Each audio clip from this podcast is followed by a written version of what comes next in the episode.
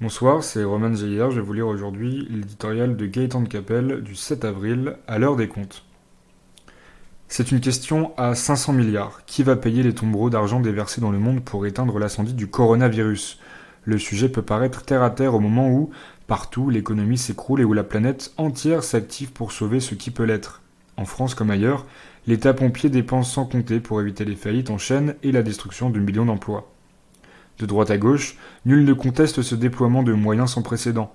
À la crise sanitaire et à la crise économique, inutile d'ajouter une crise sociale et, pour finir, une crise politique. Le temps du sauve qui peut derrière nous viendra tout de même l'heure des comptes. Car pour secourir les entreprises, les commerçants et les salariés en difficulté, notre État impécunieux n'a d'autre choix que de s'endetter dans des proportions jamais vues. Les Français, hélas, n'y prêteront probablement guère attention.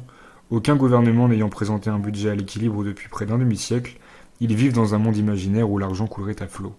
On voit, à la lumière du Covid-19, où mène ce laxisme. Non seulement des décennies de dépenses publiques débridées ne nous protègent pas mieux du virus que d'autres pays bien plus rigoureux, et notamment l'Allemagne, mais encore nous n'avons pas un euro en poche pour l'affronter. Il faut donc se résoudre, la reconquête de notre souveraineté attendra, attendre la sébile au marché financier, et après, instruit par la cuisante expérience de l'après-crise financière de 2008, le gouvernement jure que les impôts n'augmenteront pas. On aimerait le croire sans trop se faire d'illusions.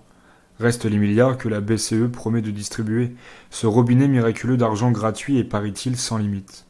À la condition toutefois que la confiance en la monnaie ne s'évapore pas.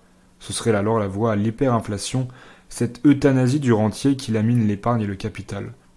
On peut toujours rêver, mais la leçon des crises économiques est sans appel. Contribuable ou épargnant, il y a toujours quelqu'un, à la fin des fins, pour régler la facture.